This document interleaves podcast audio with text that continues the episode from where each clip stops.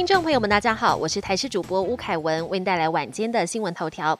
气象局持续针对梅花台风发布海上台风警报。天气分析师吴胜宇表示，梅花台风正摇摇晃晃通过家门口，目前看来不会发布路径。气象局也提醒，迎风面的北部、东北部要注意强风大雨，预估最快周二晚上解除海警。而今年第十三号台风莫博也在周一上午生成，未来将朝着日本东方海面移动。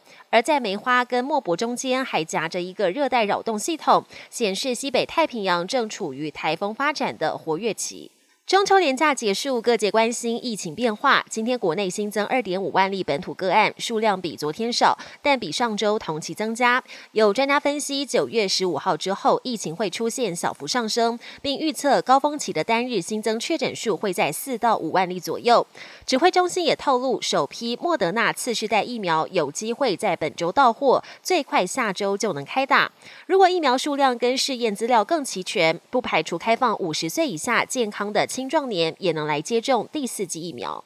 政府向美国的军购案有了新进展，在美军安排下，我国陆军八人小组来到底特律的战车工厂，试乘第一辆 M1A2T 的战车，有地表最强战车之称，预计在二零二四年首批接装。对此，陆军司令部回应，目前采购案依照计划节点执行，进度正常。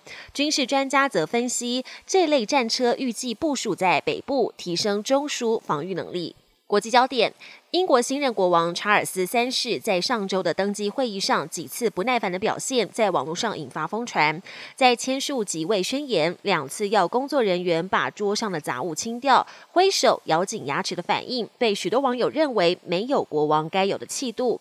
以往有记者跟前王室管家爆料，查尔斯非常龟毛，要专人挤牙膏、烫睡衣，出外旅游还要携带一整车的个人物品，从马桶垫到家具都坚持要用自己的也让身边的随从压力很大。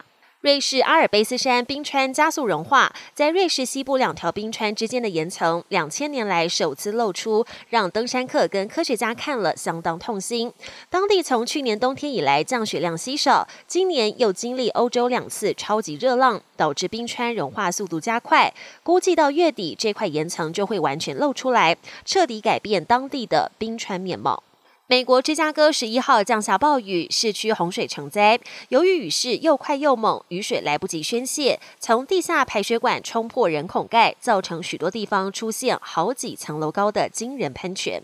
本节新闻由台视新闻制作，感谢您的收听。更多内容请锁定台视各节新闻与台视新闻 YouTube 频道。